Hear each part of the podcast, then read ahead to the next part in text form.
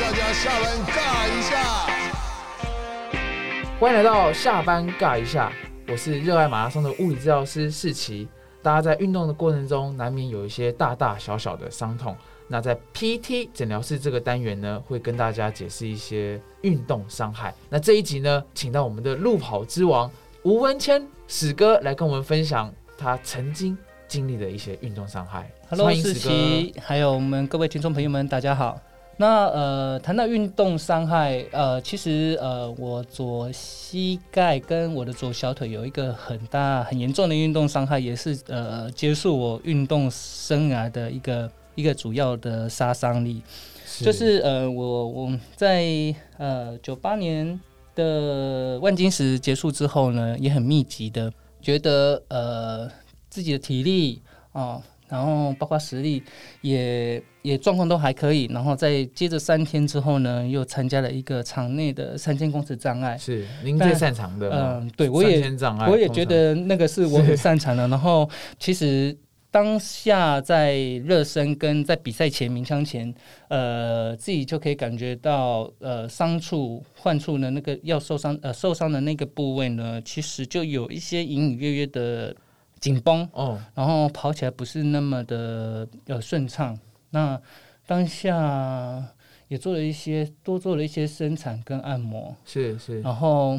嗯、跑起来有一点点呃，第一次有这种顾虑，哎，脚怎么会有一点不舒服？是是，然后当下其实这个可能就是对于说另外一个角度，可能就会跟自己说啊，可能是前前三天哦才跑完一个马拉松，当然。哦，在三天前，然后有一有一个运有一些酸痛，那是正常的哦。然后继续的就、就就就参加比赛。鸣枪之后呢，他跑了几圈，在一个下水坑的一个技术没有做好呢，然后我的膝盖，然后我的小腿就发生的状况，然后也很很严重的一个撕裂的感觉。当下我就比赛我就停下来了。是然后当下我以为是我的膝盖脱臼，嗯或者是、呃，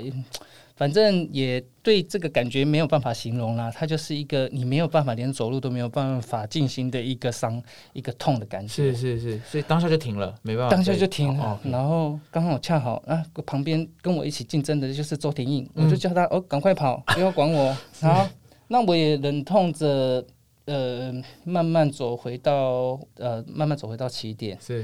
呃，用很慢很慢的方式啊。周廷英比完赛了，我还在走，就是走一个大概五十公尺、一百公尺不到的距离。是是是，然后当下就觉得啊，可能是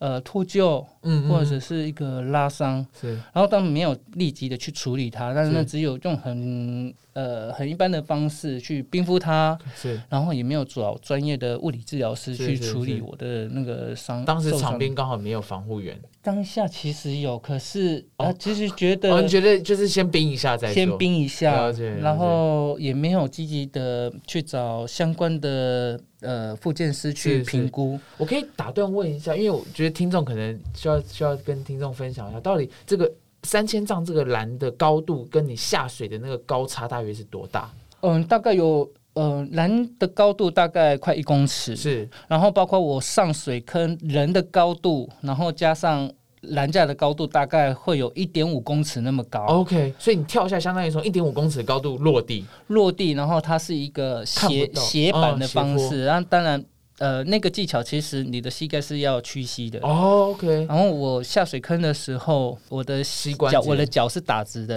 然后膝关节没有做缓冲的这个角度的处理呢，就硬生生的就把我的膝盖后方、呃膝盖内侧，然后包括我的小腿的肌肉就直接扯断。是是好。呃，我刚刚就是有稍微看了一下史哥的小腿嗯跟膝盖，哎、我了解到，其实我看到史哥是叙述在膝窝后方，那我也跟大家介绍一下膝关节这个结构。通常我们在最轻松的站姿啊，假如大家等公车的话，都是膝盖打直。这很有趣的事情是，当膝盖伸直的时候，我们的韧带跟附近的软组织都是卡紧的，所以这时候大腿会很轻松。所以老师要罚半蹲，一定是让膝盖微弯，哦，大腿才累解。。对对对，所以所以那史哥刚刚有提到，我们安全的下水坑，或是从高度下来的时候，我们需要膝盖微弯。嗯那，当时可能可能刚比完赛，所以腿是疲劳的，对，那身体就某种程度要想想想偷懒一下，嗯所以把膝盖打直了。那嗯这某种程度其实就增加了一些风险。那我刚刚看了一下，我比较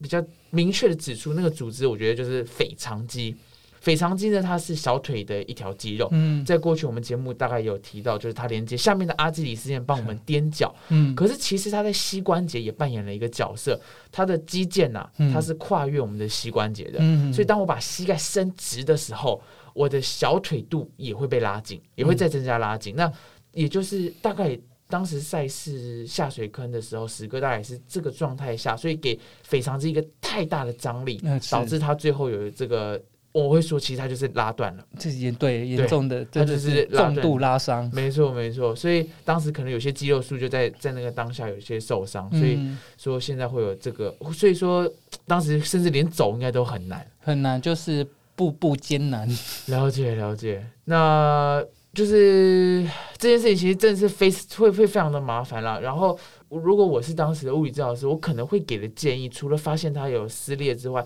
其实这种当下会跟大家讲，其实是需要可能会需要手术的帮助的。呃，当时您有去看医生？其实那个时候我我找专业的物理治疗师评估的时候，其实他时间已经拖得有点久了，哦这两边的肌肉断掉了，两边肌肉已经萎缩的很。做了很严重的萎缩，其实是你再是。缝合的话，它哦，的功能其实不会改善太多。那时候就是，我觉得尝试跟对这个物理治疗这部分呢，这跑者真的是要呃花一点功课，跟花一点时间来来来了解这一块，然后让我们的身体有更好的保护跟恢复。对，那呃，接下来我也想要请呃史哥就是跟我们分享，因为就是用你的专业来跟我们分享，因为我我的专长虽然是解剖学啦，嗯可是其实我也很好奇，到底人体的极限是如何？那当我们要面对比较连续的赛事的时候，或是我们训练，因为有时候市民跑者嘛，我们在运动的时候，有时候就是跟大家同乐，所以有机会要跑，有机会要干嘛？就是也许我没有很明确的赛事跟目标，那我就是会想要一起跑。那面对这种比较密集的比赛或是训练的时候，你有提醒大家注意的事情吗？嗯，我自己认为是呃一个健康的身体，对我们一个呃跑者跟对大家都是一样，是。都是非常重要，尤其是你说你很密集的一些赛事，像我自己之前呃受伤的原因也是因为呃密集的比赛的一个状况下，然后造成我没有办法继续当一个专业的运动员，是。就是大概隔个三天。但是对于周周马的跑者来讲，我呃其实呃是非常。非常不建议，非常不建议，就是让我们自己身体有一个很好的休息休息，让我们身体的机制，当然不仅仅包括呃只有呃身体的一些疲劳，或者是说一些肌肉。相对的，我们的一些身身体里面的一些器官，它也相对的需要在这么长的一个时间的运作跟强度的运动状况时间下，